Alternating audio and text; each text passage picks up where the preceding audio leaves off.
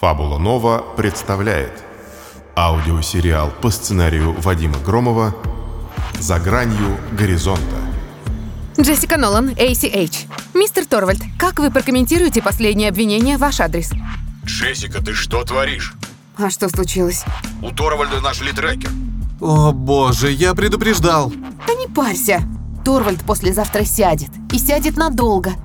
Все в порядке. Не совсем. Украли материалы на Торвальда. У меня есть доказательства и кое-что, что ты очень хотела бы узнать. Данил, Шин, тут такое дело. У нас труп. Я втянула его в это. Если бы не я, то... Джессика Нолан, вы арестованы по подозрению в убийстве Себастьяна Заленски. Нет, я... Я не делала этого. Кристофер, это не я.